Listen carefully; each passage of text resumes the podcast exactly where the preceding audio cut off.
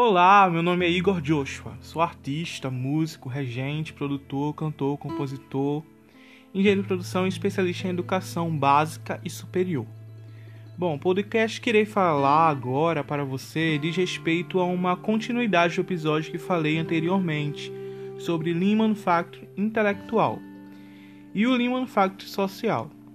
Recomendo que ouçam a série completa para que melhore a facilidade de compreensão, ok? É, no tema de hoje eu vou falar um pouco sobre Lean Manufacturing emocional. Esse conceito é uma abordagem psicológica referente a uma sub-área do conhecimento, a do intelecto humano, as emoções. Tudo e qualquer coisa que vivenciamos de forma solitária ou em grupo é rodeada por um campo neural e vetorial, referente às variáveis comportamentais sociais, qualquer uma qualquer variável mesmo.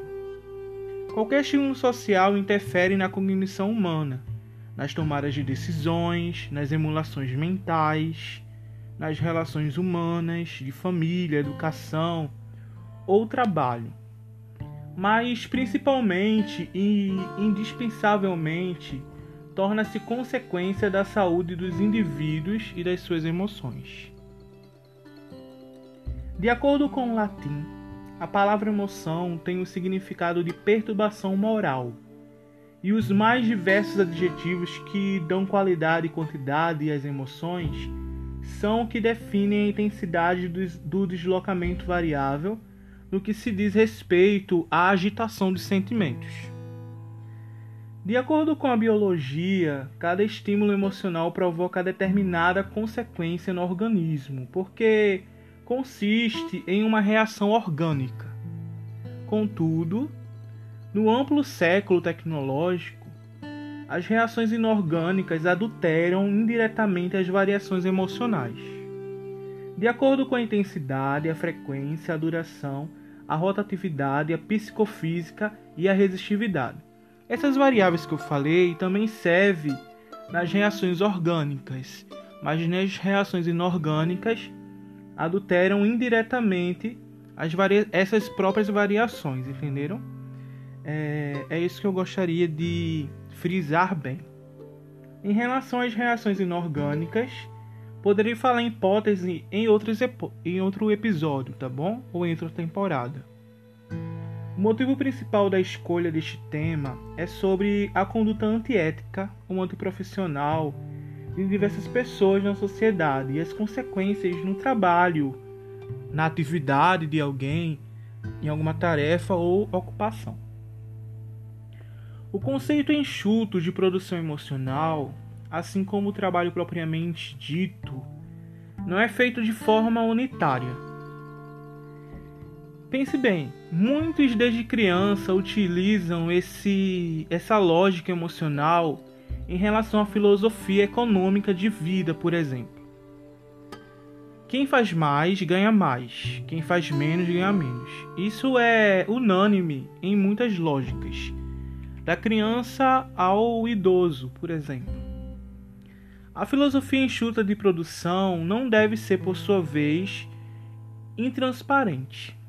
O contrário disso afeta a produção direta em dois sentidos o da atividade laboral e o das atividades psíquicas relacionadas ao pessoal. O íntimo, o privado. Na vida laboral, no mercado de trabalho e na mídia, por exemplo, esta, esta atividade é atrelada nem sempre funciona de maneira que se determina. Desculpa, eu vou repetir é, atividade atrelada nem sempre funciona de maneira que se determina devido às variações sociais e consequentes variações humorísticas de comportamento. A vida privada de cada indivíduo é dilacerada por diversas situações que não correspondem às expectativas de vida de um projeto ou de um vínculo social. Visto, eu digo isso assim é como analogia, tá? Isso serve para diversos outras outros exemplos. Pensa bem comigo. Tudo que você quer viver interdepende de outras pessoas, mas não depende delas, o que acontece de bom ou ruim com você.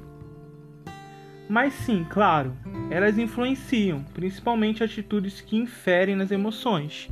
Até porque nem todas as pessoas se sentem responsáveis por você, principalmente quando você já é de maior. Um bebê é um exemplo. Eu, quando fui recém-nascido, levei um baita beliscão da minha prima adolescente, lá no Distrito Federal. Qualquer bebê choraria. Eu berrei. Um adulto não. Assim também é na vida emocional. A psicossomática nos comprova cientificamente que as forças de estímulo de perturbações boas e ruins inferem na psique humana de forma positiva ou de forma negativa, mas ambas de forma gradativa. É como um crescimento físico. O bebê cresce, tem a idade para crescer, tem a maturação para ser criança. Na primeira infância, segunda infância, terceira, até a última infância. Aí tem a, tem a pré-adolescência, adolescência, juventude, a vida adulta. Até chegar na fase idosa, né?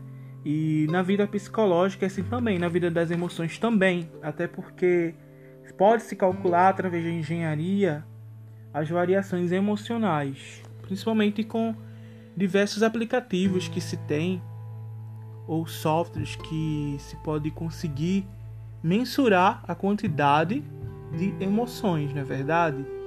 E essa quantidade pode ser definida de diversos modos para que se possa estipular soluções viáveis para aquele tipo de situação ou tratamento.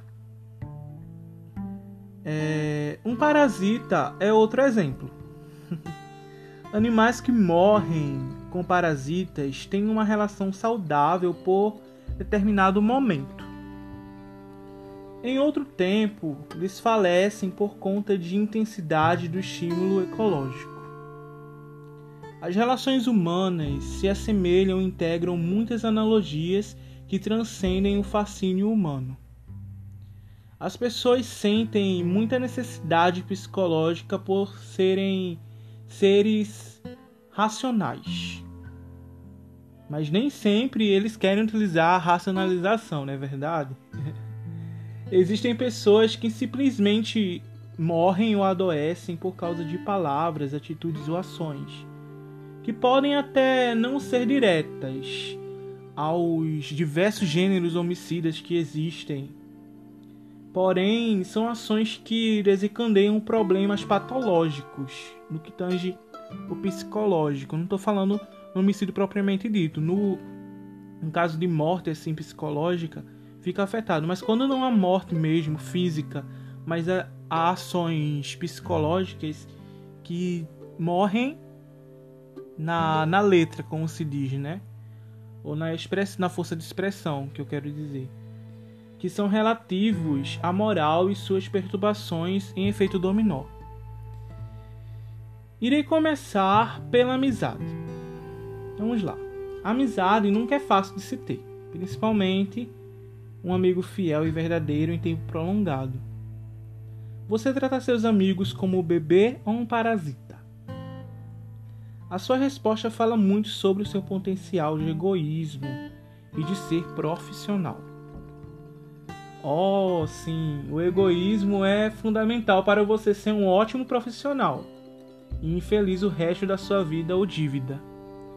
Existem amizades ou coleguismos bons que te ajudam mesmo. São aqueles que aumentam a tua autoestima, aperfeiçoam a tua capacidade de trabalho e dão bons conselhos, sabem bons truques para superar diversos males e sabem que de forma adequada e temporal pode-se tirar o proveito bom de você também, honestamente falando, tá?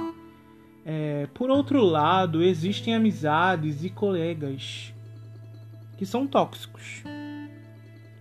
Tem o falso, tem o inimigo, tem o fingido, tem o chantageador, o bajulador, o exagerado.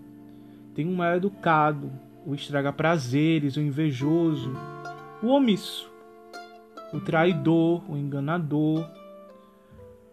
O invejoso ao quadrado, porque tem gente que inveja mesmo, viu?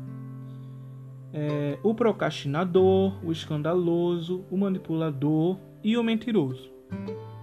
O quadro de amizades e colegas bons pode ser ruim também. Assim como o de tóxicos pode ser bom. Deixa eu te explicar melhor. Isso é hilário, mas depende de cada pessoa, cada situação e cada projeção de tempo. Existem empresas, por exemplo, que contratam até mesmo um ex-presidiário por um tempo para se aproveitar da pior qualidade ou até mesmo da melhor delas. O jogo entre grupos e equipes sociais de amigos e colegas esquenta logo após as relações humanas afetivas serem estimuladas. E é o que eu vou falar agora sobre relacionamento afetivo, que é uma parte muito importante da vida humana, ok? Eu tenho diversos exemplos, quem me conhece sabe, mas na pior das hipóteses, o pior exemplo é aquele que você viveu. Aquele que só você sabe, só você conhece, porque você nunca vai se importar com outra pessoa se você não quiser ter um compromisso com ela, se você não quiser ter uma afinidade com ela. Então, assim, o exemplo que eu vou falar é um exemplo que pode te ajudar, mas só o teu exemplo que tu vivesse, que você já viveu, você pode até modificar a sua vida profissional ou a sua vida espiritual e emocional também. É... O amor entre pessoas, no que se refere à vida afetiva, procedente, ou em alguns casos antecedente ao sexo, é o assunto que vou abordar neste bloco.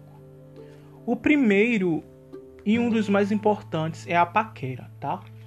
Então eu vou começar por paquera. Eu tinha falado isso nas minhas redes sociais, dando alguns spoilers, mas agora eu vou falar no podcast. Quem for lá tem uma parte que eu escrevi separando sobre paquera, sobre romance, é, namoro, noivado, dirty e limpo.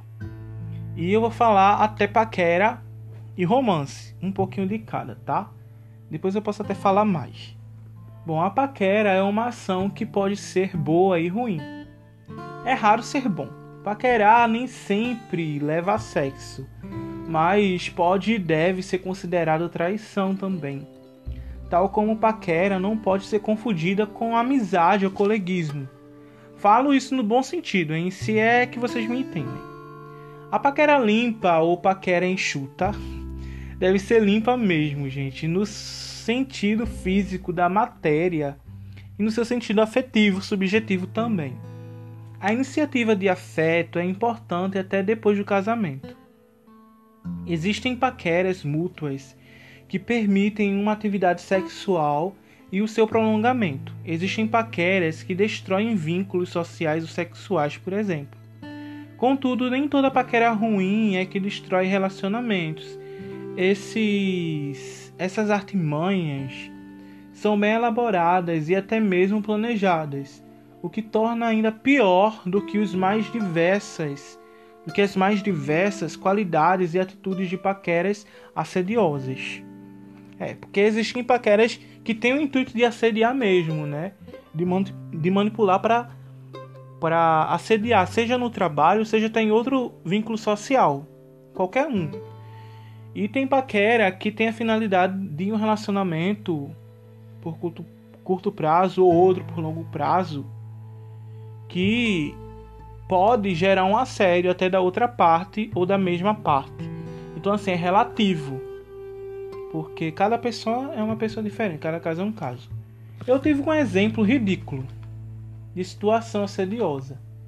Eu tive uma afeição descomum por uma jovem moça e de diversas tentativas de namoro acabou por falta de respeito dela e de, outra, e de outro rapaz que começavam a namorar e ainda resolveram fortalecer o relacionamento no meu local de trabalho. Alguns chamam de respeito, outros de falta de educação ou de falta de respeito. Outros de assédio, outros de coincidência. Isso é um exemplo. E ainda existem exemplos piores de outras pessoas também. Atitudes que começam em uma paquera e terminam em ofensas de colegas de trabalho ou clientes são exemplos que permeiam a sociedade e emulam tomadas de decisões sociais. Eu, por minha vez, sempre evitei e não tive alterações referentes a afetividades nos meus locais de trabalho. É, porém, existiam colegas de trabalho que ainda se utilizavam de meios para fundamentar ainda mais esforços psicológicos dentro do trabalho. Na engenharia de produção existem dois tipos de atividades de trabalho: tem um trabalho e tem o um esforço. O trabalho é quando se consegue realizar trabalho de acordo com o planejado, sem que haja esforço. Esforço de trabalho na engenharia de métodos é diferente. Força de trabalho em relação ao esforço muitas vezes dá uma percentagem ou porcentagem negativa ou vermelha em relação ao trabalho, mas não deixa de se ter trabalho. E esse exemplo foi de outra empresa, tá? É, existiam pessoas com o mesmo contrato de trabalho que o meu. Eles abriam a janela do celular ou do computador da empresa para acessarem pornografia. Dá para vocês isso, gente? As qualidades de qualquer bom trabalhador ficam à mercê de gráficos qualitativos e desvio padrão. Nunca pensou nisso? Pense comigo. Em todos os anos que trabalhei em várias organizações, eu jamais faltei um dia sequer de trabalho. E ainda tive de ser submetido à pressão psicológica do inconsciente organizacional, que, segundo Freud, retrata a ambiguidade do comportamento social no trabalho. Deixa eu explicar melhor. De modo análogo, ambíguo, um administrador um engenheiro de produção podem mostrar para a clientela desleal os altos índices de produtividade quando há gestão emocional de forma eficaz. Hein? Eu, em cargos menores, tinha por responsabilidade social isto, mas não é todo mundo que tem. A gestão de emoções em grande escala interrompe fluxos, doloro fluxos dolorosos de extrema fatalidade mental, psicológica e até mesmo espiritual. Isso se dá pois a produção e as produções de conflitos emocionais são realizados pelas pessoas em grande escala de produção também. É porque ninguém vê, é subjetivo, é comunicacional e expressivo, gente. O melhor exemplo que eu posso dar é a gestão visual da poluição urbana. Vê só. Eu tinha falado no outro episódio que tem gente que joga lixo para a pessoa limpar pro garim limpar, ou pro serviço geral, sei lá. E para pessoas terem o bel prazer de trabalhar, ou o bel prazer de humilhar quem trabalha, né? Porém, nem todo lixo urbano se limpa. E tem rua e avenida pública que durante a quarentena estava suja, até mesmo antes da quarentena, e até hoje não limparam e sujaram mais. Se o caminho que você escolhe para paquerar ou romantizar estava limpo e fazem questão de sujar, se não for a paquera mútua ou a paquera mútua em diversas estradas, eu digo assim, em relação a esquemas, que às vezes a pessoa tá paquerando com uma e tá paquerando com vários, né? Ou com várias. E faz vários esquemas para ficar com um ou para ficar com nenhum, ou para ficar com um e acaba desprezando outros ou acaba enganando. Então, assim, isso é importante. Porque engana outro companheiro, ou companheiro, ou o companheiro perpassa e deixa todos sujos para depois limpar. Emocionalmente falando, é claro. Com todos esses exemplos, eu reforço em tese sobre a gestão visual, que é uma característica do Lean Manufacturing emocional. É através dessa característica que se pode afirmar que existe o desperdício emocional isso é óbvio. Tem gente, como eu tinha falado da outra vez, que diz que é descartado o desperdício intelectual. Mas esse desperdício é importante, gente. Eu já trabalhei em várias empresas e até mesmo em empresas que eu não trabalhei. Eu já percebi bastante isso. Que tem gente, que para para conversar sobre isso porque torna-se prioridade e sequenciado no meio do trabalho. Porque hoje em dia existe a autogestão também, né? Então tem gente que trabalha dessa forma. Mas sendo que é trabalho do outro colega, porque a demanda cresce e fica insuportável em relação a isso. Então, assim, os outros sete despedidos estão em relação a isso. E muita gente até colega de trabalho de outro alguém em alguma outra empresa pode passar por essa situação e pode ser mais difícil, pode ser até numa linha de trabalho muito pior, né, do que eu já trabalhei, por exemplo, ou de um, uma cadeia de valor muito maior em relação à indústria em geral. Então, assim, são coisas que ainda acontecem no mercado de trabalho que se tivesse uma educação melhor em relação a isso, eu acredito que as pessoas pelo menos poderiam se conscientizar e fazendo certo ou não deveriam ser responsáveis por isso, porque são coisas que acontecem que são bem peculiares e diferentes. E tem gente que não sabe explicar por quê, porque não educa dessa forma também. E é isso. É... Depois da paquera, um romance dirty ou sujo ainda torna a intensidade dos relacionamentos mais fortes nos dois sentidos bons ou tóxicos, similares ao grau de conduta de amizade e coleguismo que eu, faltei, que eu falei no, no início do vídeo. Eu faltei dizer agora porque eu já tinha falado sobre amizade, porque tem gente que namora amigo, paquera amigo, né? Então, é isso também, até amigo de trabalho colega de trabalho. Ou amigo de alguma ocupação ou colega de ocupação. Para e pense nas, nos seus relacionamentos afetivos é, como relacionamentos de amizade e coleguismo. Pensa assim: em qual qualidade e quantidade você pode mensurar? Tire um, tire um tempo e faça a gestão de todas as perturbações morais e psicológicas que fizeram com você. Se você tiver tempo para isso, escreva. Entenda que você precisa refletir sobre isso. Saiba demonstrar alguém, de confiança, é claro, o que você sente de forma planejada no sentido de continuidade das duas formas, tanto para dispensar alguém ou para arriscar continuar ou firmar o compromisso com outra pessoa. Saiba gerir os riscos emocionais nos dois sentidos ou nos dois casos, é... ou nas duas hipóteses, no caso, né? Isso é um exercício de fé até, gente, de saúde psicológica. Não é questão de esquema. Tem gente que utiliza esquema. Tem muita música que fala sobre isso, né? Ah, eu vou fazer. É tudo no sigilo, tudo no esquema. Tem gente que é assim. E tem gente evangélico que é assim, que se diz respeitoso ou respeitosa. E isso é uma baita hipocrisia. E é muita gente que faz isso e acaba justificando o colega que nem evangélico é e ainda vem acusar o irmão a irmãzinha que quer ser dirty. E é isso, gente. São coisas assim que a gente precisa entender para dar mais valor à lógica. Eu falo em relação ao evangelho também porque a legalidade na lei brasileira é, é forte em relação ao próprio evangelho, entendeu? Então tem a raiz evangélica, né, assim dizendo. Voltando aqui para o que eu estava falando, é o mesmo que entender em qual lixo você tem a intenção de conhecer ou em qual ambiente afetivo alinhado à sua vida profissional e espiritual tem sido a sua prioridade de sequenciamento. No relacionamento cristão, o ético é o relacionamento sexual com o cônjuge, e isso é clichê. Com o cônjuge ou parceiro, né? No relacionamento cristão, mas assim, o mais certo mesmo é no, é no casamento, né? O, com o cônjuge do casamento. Não com o parceiro sexual ou com a parceira. Isso é clichê, mas é um exemplo ótimo, porque é o padrão social. Tá? E trabalhista legal também.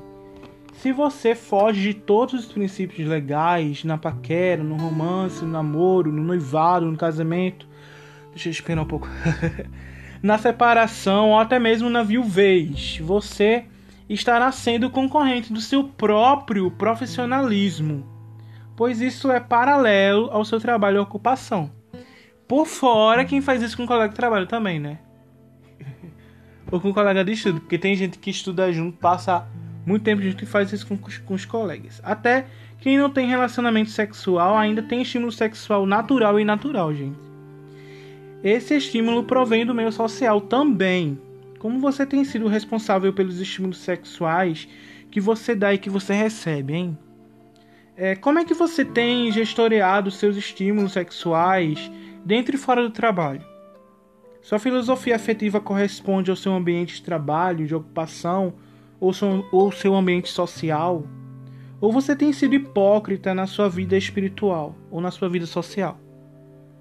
Eu norteei três princípios básicos para o Lean Manufacturing Emocional. Eu vou citar os três e eu vou citar alguns exemplos, tá? O primeiro princípio do Lean Manufacturing Emocional é o autoconhecimento, que consiste na sábia separação de sentimentos dentro e fora do ambiente de trabalho, do ambiente de trabalho e também é saber discernir o sentido vivido e entender a si mesmo. Tem gente na adolescência, principalmente, que não entende os próprios sentimentos, porque está em fase de crescimento do sexual, a libido está sendo ainda projetada, né? Está sendo produzida também, as amizades, né? Influenciam bastante nisso, né? Até a comunicação, a mídia, tudo isso. Como você focaliza a sua é, a sua vida espiritual também influencia, né? É naquela época que você descobre sexualmente o seu gênero, é verdade? Se você gosta de rapazes, de moças ou de outro gênero, ok? E assim, é nessa fase que começam até muitas implicações nos círculos sociais, né? Tem gente que, por exemplo, um gay um gay, por exemplo, uma lésbica, ele sofre porque ele quer ser aceito, muitas vezes não é, não é aceito em, determinado, em um determinado nicho social, ou até mesmo um jovem cristão hétero muitas vezes sofre também por não ser aceito.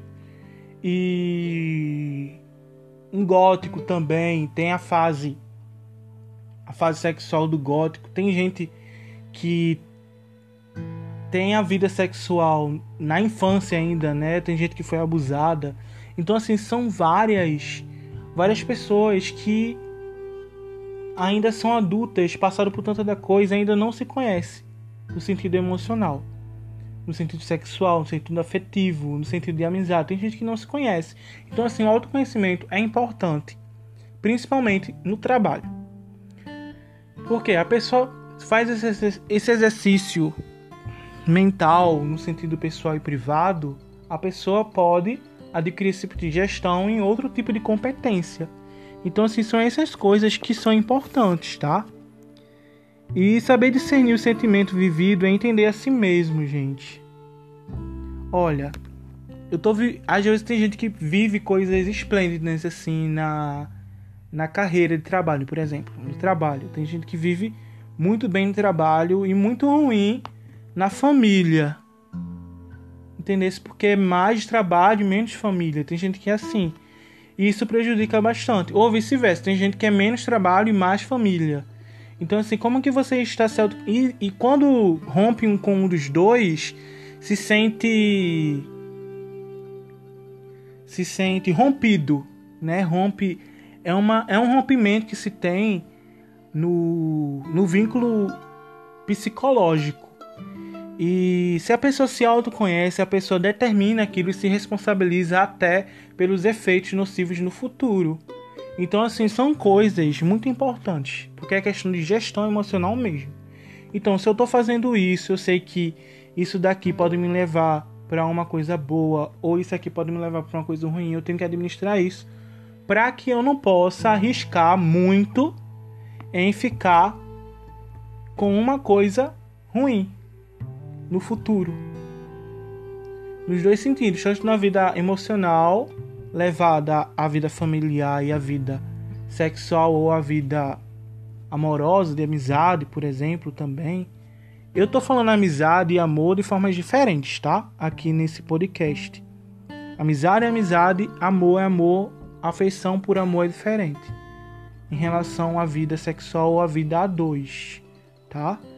E entender a si mesmo, você pode entender o outro também, né?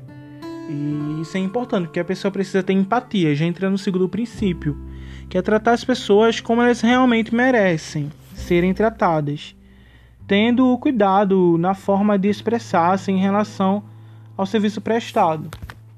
Isso no trabalho, tá?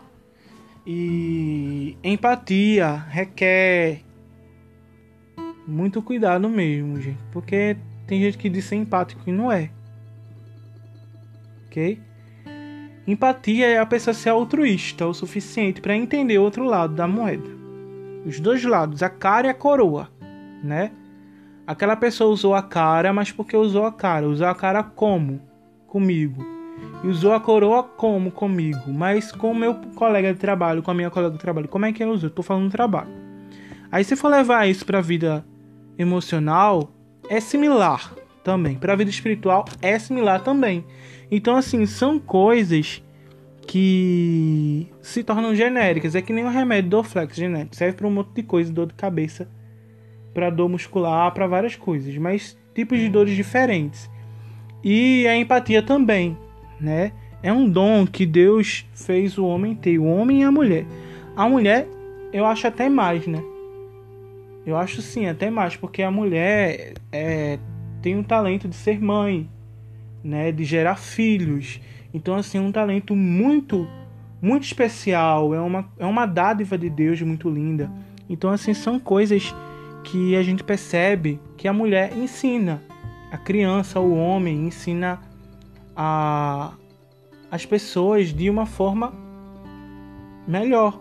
Assim, e ao observar né, a mulher, a gente percebe que a empatia provém também do homem no sentido de, responsabiliz de responsabilidade de, de cabeça ou de família, como nos tempos rústicos, né, de família comum que se tinha.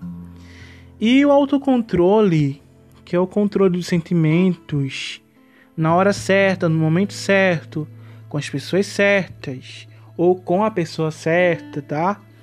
Evitar o dano psicológico dentro e fora do trabalho através da autoconfiança, autossegurança e autocontrole.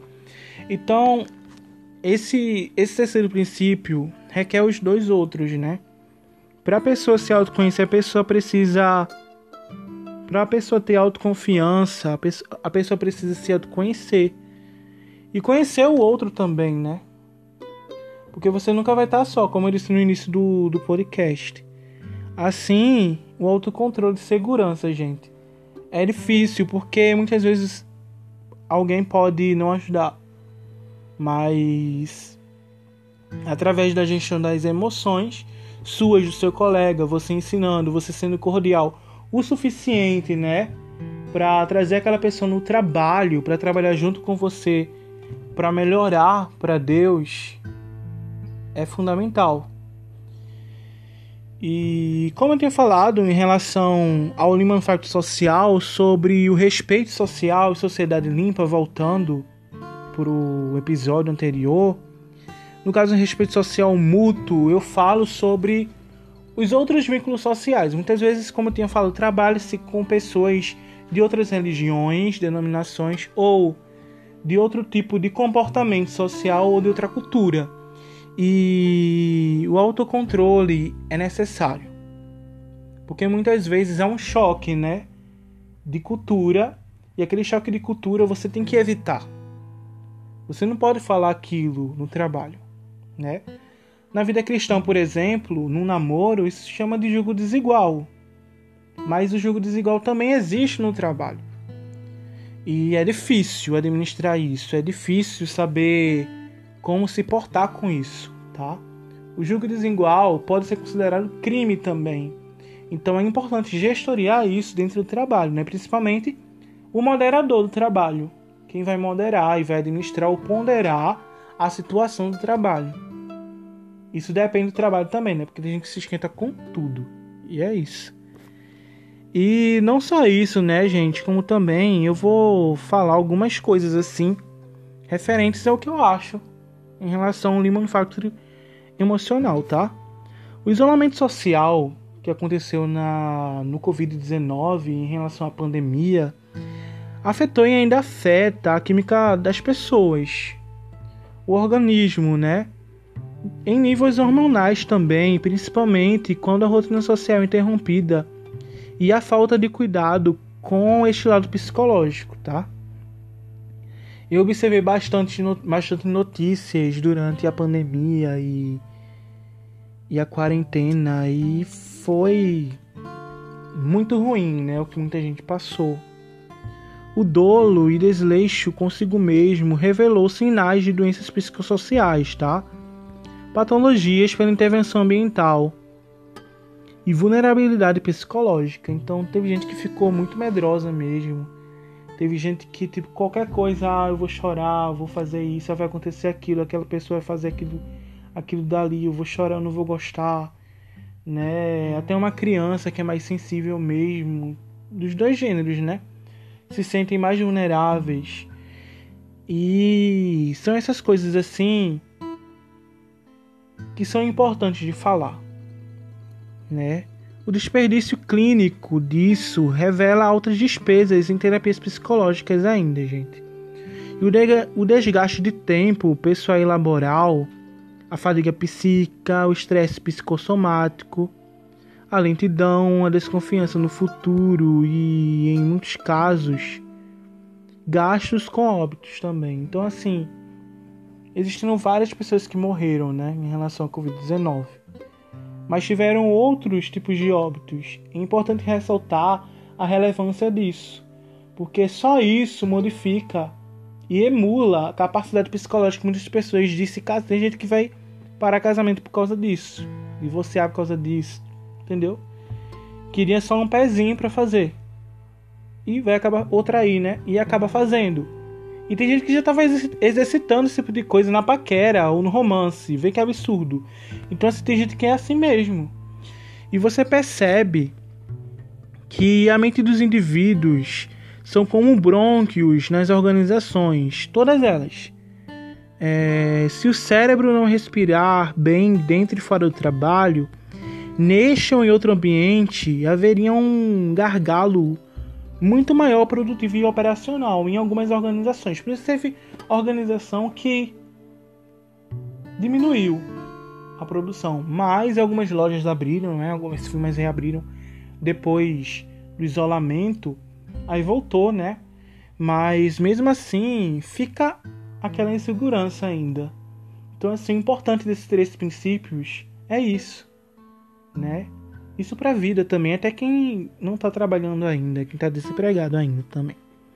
O sexo e o contato psíquico no que tange a sexualidade também é afetada e as necessidades fisiológicas seriam modificadas, causando problemas de saúde, consequentemente a diminuição da racionalidade de trabalho em grande escala, a depressão pelo apetite sexual desativa o pulmão das organizações. Gente, a falta de sexo é muito importante né? Nos dois sentidos. Tanto quando a pessoa tem o foco em faltar em fazer sexo com um objetivo específico, ou quando a pessoa tem o intuito de fazer sexo e o outro parceiro desmotiva, ou a outra parceira desmotiva.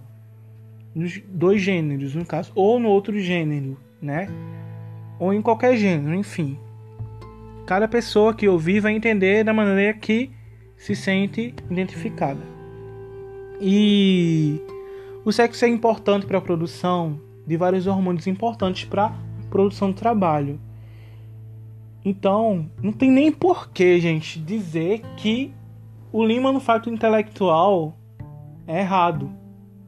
Então, assim, eu sou recém-formado, sou agora educador, né, especialista em educação, eu tenho que me posicionar em relação a isso. Então, assim, para mim, é balela, como dizem, né? Eu descartaria totalmente a hipótese do oitavo desperdício não ser considerado. Assim como muitos profissionais. Então, assim, eu acredito que esse, essa documentação aqui que eu estou gravando é importante por causa disso, tá? O teletrabalho e o teleproduto, por exemplo, esse, não são tão aproveitados e ficam à mercê da boa vontade humana. Mas isso é sempre, né? Já era, já era de sempre, era clichê, como dizem, né? Como eu disse aqui, clichê. E no período de quarentena, muita gente ficou assim, entendeu?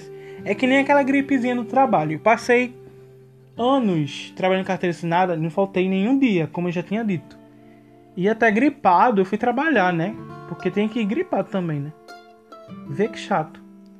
E eu trabalhava com fala, tá? Então assim, não trabalhava com o público com o público pessoalmente. Então assim, ainda dava para fazer gripado porque a gripe que eu tive não foi tão grande assim. E mas isso foi no trabalho fechado, tá? Que eu tive. Trabalho telemarketing. Não foi em, em outro trabalho aberto, não. E assim, essas coisas em relação à saúde no Covid-19 poderiam ser impedidas, por exemplo, por, com sexo. Pessoas que ficaram vulneráveis eram pessoas que estavam vulneráveis psicologicamente também, né? Isso é importante falar ou até de outro tipo de doença, né, gente? Tem gente que fica muito triste mesmo. Né? A gente tá, tá no mês de janeiro, janeiro branco, sobre a prevenção do, e o combate é, às doenças mentais e falar sobre saúde mental é importante, né? Então, as emoções são coisas que mexem com com a vida orgânica da pessoa, a imunidade, né? É isso, porque é um desgaste fisiológico também em relação à emoção, porque sua, sua mente é uma máquina, seu corpo é uma máquina. Por exemplo, se você desgasta com emoções com uma pessoa e a pessoa desgasta você, eu falo só na emoção, não falo nem sexo ainda. Se eu falar só em emoção, as pessoas já entendem. Principalmente com telepatia, né? Porque tem gente que usa telepatia ainda para paquerar, né? Vocês sabem, né? E até no, no, trabalho se torna um ponto cego. Ou até mesmo sem trabalho, pode acontecer um acidente e é um ponto cego mesmo, até porque a pessoa não vai ter o foco e prioridade no trabalho. Vai ter o foco e prioridade em ter um relacionamento e acaba se acidentando por causa disso. Então são coisas do gênero, tá? é, o, o teletrabalho, o teleproduto não são bem aproveitados, como eu tinha dito, e o desperdício mútuo gera desconforto social e profissional. Por isso que muita gente se desmotiva. Ó, a alimentação da cultura saudável potencializa o auxílio psicológico. A rotina alimentar e a educação física instrui o corpo a promover o bem-estar.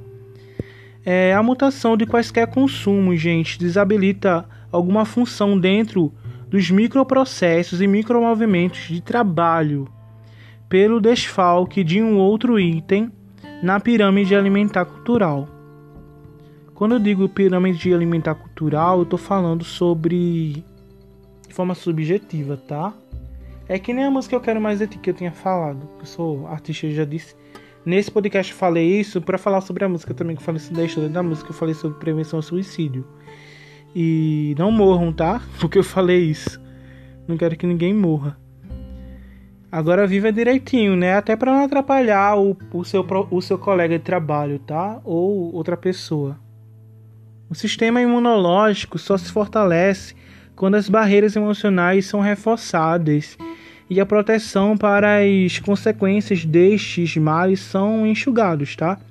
Isso, faz, isso se faz através da implantação da vigilância nas relações humanas e na avaliação do retorno daquela relação. Porque é que nem é, taxa de retorno né, que se faz na engenharia econômica. A gente já é que nem uma empresa, né? A gente tem que esperar o. Qual é o nome? O payback. o payback da relação, gente. Então isso é importante e tem como calcular. Você é colocar valores, nem que seja por Bitcoin, hein? Porque tem gente que passou. Deixa eu falar essa verdade. Tem gente que passou a quarentena no meio social no WhatsApp conversando com gente que até hoje não dá a mínima para você. Então vocês precisam entender isso. Tem que ver essa taxa interna de retorno, principalmente nas emoções. E a resposta dos riscos emocionais são essenciais para a resolução dos problemas intelectuais enxugando o estoque do intangível. Como assim, Igor? Enxugar o estoque do intangível. Eu falo enxugar o estoque do intangível é minimizar o tanto de coisa que você tem de que a pessoa não conhece ainda de você e que você tem que tornar real aquilo para que aquela pessoa entenda que você não tá mentindo, que você não tá omitindo, que você não quer, não é nenhuma daquelas amizades tóxicas, pelo menos. No mínimo. No mínimo, eu digo, tá? E que você pode ser um potencial no seu relacionamento amoroso, afetivo. E é isso. O tempo do trabalho, propriamente dito, fica comprometido, aumentando o gargalo intelectual em horas, gente. Isso é no trabalho também, tá? E na vida sexual também, porque tem gente que brocha. tem gente que brocha por causa disso. Né? Dos, dos, dos, dois lados, né? O homem e a mulher. Porque tem mulher que perde a apetite sexual pelo homem por diversos motivos. O discernimento, o autoconhecimento, a autoconfiança e a autossegurança que eu tinha falado permitirão, gente, melhor desempenho satisfatório dos indivíduos dentro e fora do trabalho. A liberdade das restrições que as armadilhas de mente podem criar, de acordo com Augusto Cury, gente, 2015 sobre gestão emocional, vocês podem até ler. É um livro muito bom. Refletem nas organizações de maneira saudável. As hemácias, que as hemácias, quando eu digo hemácias, gente, eu falo sobre a respiração do sangue, né? Que o sangue da gente precisa de oxigênio para poder circular, que dão melhor cor a quem dá o sangue pelo trabalho, gente. Então assim, é que nem Jesus na crucificação, né? Jesus não foi amado pelos judeus, Jesus não foi amado por aqueles que se diziam discípulos, por aqueles que se diziam amigos e familiares também. Né? A gente sabe que ele se fez pecado, mas ele merecia amor ainda. E o sangue dele virou água, né, gente? Na crucificação. Então, assim, são coisas que eu trouxe de uma maneira evangélica também, até porque eu sou evangélico. Não só isso, como também para outras religiões, né, que tem por raiz a religião evangélica, a religião cristã, ou até mesmo como contradição ou como base de exemplo. Então, assim, são coisas que se tem se tem aqui nessa, nessa documentação que a gente pode tirar para a vida, tá? Tanto eu como você. E quem quiser pode perguntar depois, tá? Sobre esse assunto. Dessa vez a gente falou demais. Mas essa é só a primeira parte, tá? Então é Lean Manufacturing é, Emocional, parte 1. E no próximo eu vou falar sobre Lean Manufacturing Sexual. Aí eu vou falar sobre a parte de namoro, noivado, casamento. Qual é o outro, Deus? Misericórdia, separação, Jesus. Tende misericórdia. Deus é mais, separação e divórcio e viuvez, né? E é isso, gente. Até o próximo episódio. Fiquem com Deus. Tchau, tchau.